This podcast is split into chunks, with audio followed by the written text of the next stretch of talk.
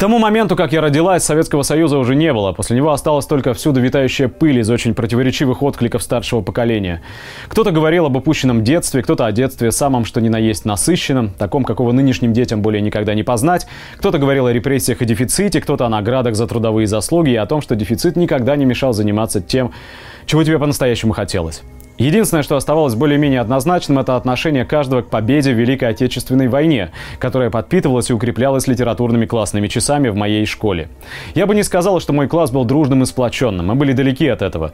Но от чего то именно тогда, вслух со сцены, зачитывая страницы из художественной литературы времен гражданской и Второй мировой, литературы отечественной и зарубежной, мы имели возможность видеть мир не через призму различия, а через призму объединения. В те моменты мы проникались солидарностью к прошлому, внимательно слушали отрывки друг друга и делали все, чтобы слушали нас и другие.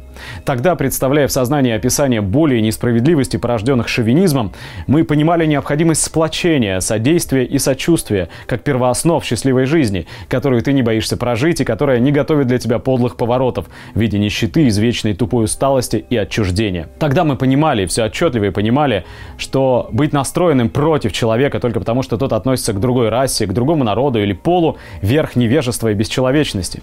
В нас смешивались полярные страх и облегчение, ведь мы не знали, может ли такое однажды повториться снова. Может ли человека настигнуть всеобщее пренебрежение или даже смерть, просто потому что за счет избавления от него кто-то более сильный обеспечит себе свободу, преступную и полную вседозволенности. Будучи сформированной таким образом, я окончила школу и поступила в местный университет теме моего письма это относится лишь косвенно, но отмечу следующее. Раньше их было два университетов, но 9 лет назад педагогические и политехнические вузы были объединены в один. Тоже проделали и с несколькими заведениями среднего профессионального образования. О том, что в этом году мой естественно-географический факультет был вообще расформирован, и его кафедры разбросаны по оставшимся факультетам, уже даже неприлично говорить. Слишком уж много таких случаев было освещено в адресованных последнему звонку письмах. Итак, после поступления в поле моего зрения возникло множество новых интересов и множество новых явлений, направлений. Одним из них стал современный феминизм, которому сейчас посвящено столько пабликов, аккаунтов в Твиттере и каналов на Ютубе. У меня он всегда ассоциировался с 8 марта, с рабочим движением, с разгорающейся февральской революцией и последующей революцией октябрьской. Я полагала, что нынешние девушки и женщины рассматривают феминизм по-прежнему в контексте проблемы всеобщего неравенства, продвигают активизм, критикующий антиженское законодательство и помогающий уязвленным в правах. Достаточно скоро, однако, мне стало ясно, что движение теперь слишком сильно разобщено, расслоено на ответвления, беспрерывно конфликтующие между собой. Кое-где еще остаются сообщества, выдвигающие политические требования, берущие в расчет порожденную капитализмом зависимость от властных отношений. Эти движения отстаивают право женщин на свободу аборта, борются с обвинениями в сторону жертв изнасилований и бытовых побоев, разрабатывают и уточняют теорию, исследуют проблему проституции и порнографии как не свободного выбора женщины, а вынужденности продавать свое тело с целью получения хоть какого-то заработка. Но по большей части представительницы молодежи выбирают другие радикальные течения феминизма и выстраивают свою субъективную картину мира, беря за основу не сходство, а различие. Движение за женщин в рамках борьбы с либерализмом уже давно массово переросло в движение против мужчин в рамках точечного преобразования либерализма. Критикуется не система, в основе которой заложено неравенство, переносящее свои принципы на социальную надстройку, но демонизируются сами мужчины. Демонизируется гендерная социализация как явление, как залог всех проблем. И это без всякого понимания, откуда она взялась и почему не собирается отмирать.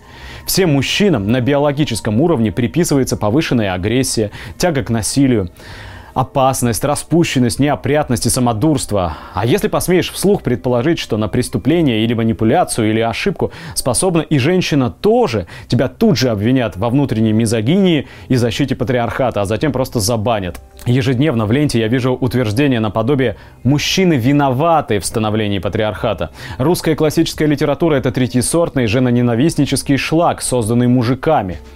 О какой доблести наших красноармейцев может идти речь? Вы что, не слышали о миллионах изнасилованных немок? Мужики – отвратительный мусор, их стоит изолировать от цивилизованного общества. Такие утверждения. И каждый из таких постов или твитов в легкую набирает тысячи лайков и слов поддержки. Каждый раз, сталкиваясь с подобным, я вспоминаю классные часы в школе, вспоминаю политику Третьего Рейха по отношению к низшим расам, к тому, как легко было поставить на себе крест, просто раскрыв свои врожденные данные, которые от тебя самого не зависят и никогда не зависели. Многие радикальные феминистки спорят с теми, кто отождествляет их воззрения с шовинистическими. Дескать, мы никого не убиваем, а сколько от нацистов бед было. Это, мол, разные вещи. Мы притесненная группа, мы за свободу. Увы, ничто из этого не отменяет того, что сейчас умозаключения лидеров мнений среди радикальных буржуазных феминисток проистекают из ненависти и обвинений самих людей, а не из условий, в которых нам, людям, приходится жить. Неужели немцы накануне правления Гитлера не считали себя притесненной нацией и не желали свободы и процветания разоренной послевоенной Германии? Да было все то же самое, и каждому ребенку с малых лет известно, чем это закончилось. Я, однако, не стану отрицать очевидного. У нас сейчас действительно неспокойно. На женщин совершается множество нападений, огромный процент с малого возраста подвергается репродуктивному давлению и насилию со стороны родственников, что служит причиной тяжелых психологических травм, взращивает недоверие к мужчинам. Но именно это и туманит взгляд, скрывает корни пренебрежительного, жестокого и потребительского отношения человека к человеку. Именно поиск виноватых, именно страх перед будущим в купе с несформированным сформированной способностью мыслить последовательно, индуктивно, за это отдадим должное нынешнему обрывочному, бессвязному, несистемному образованию, вынуждает девушек видеть причину всего лишь в симптоме, то есть в том, что стоит куда ближе и выглядит четче. Как бы мне хотелось, чтобы общество стремилось к пониманию чуть большего, чтобы оно наконец осознало, что женщины есть и в рядах эксплуататорского класса, что неравенство не имеет пола.